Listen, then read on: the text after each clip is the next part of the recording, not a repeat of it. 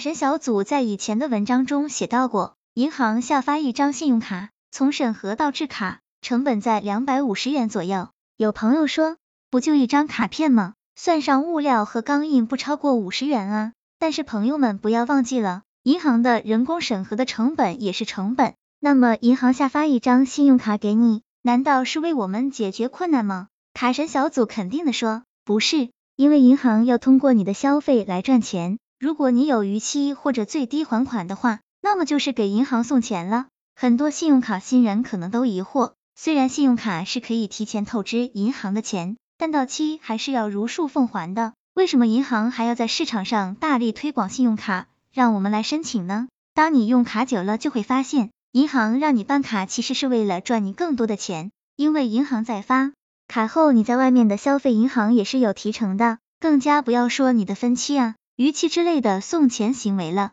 信用卡除了有提前透支的功能，银行还提供了分期、取现等服务。虽然用到这些服务的用户相对不多，但这些服务的收费标准却远超出你的想象。这笔服务费对银行来说也是一笔可观的收入。虽然各银行的分期费率及手续费收取标准不一样，但其实费用都不低。下面举例说明，假如 A 小姐使用信用卡消费一万两千。分十二期还款，每期费率按百分之零点六收取，那么十二期的手续费就是一万两千乘以零点六百分之乘以十二等于八百六十四元，而每个月需要还一万两千除以十二加八百六十四除以十二等于一千加七十二等于一千零七十二元，其中每月的手续费就是七十二块钱，而另外一千元是你的本金，这样并没有什么不妥，但要知道。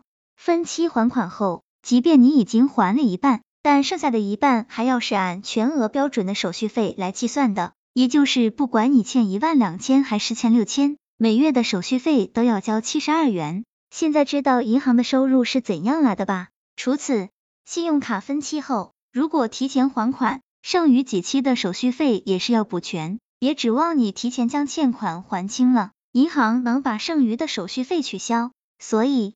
在前期，银行宁可贴钱让你办卡，后期随便一个分期或逾期就能补回来了。卡神小组总结，卡神小组一直对朋友们说，玩卡莫逾期，有借有还，再借不难。因为你一旦有逾期产生，银行会正大光明的赚着你的高额利息。所以那些控制不住自己消费欲望的朋友们，真的要好好控制自己的手，不然做了卡奴，背负高额利息不说。还把自己的征信记录给搞糟了的话，就太不值得了。希望这个资料对朋友们有所帮助。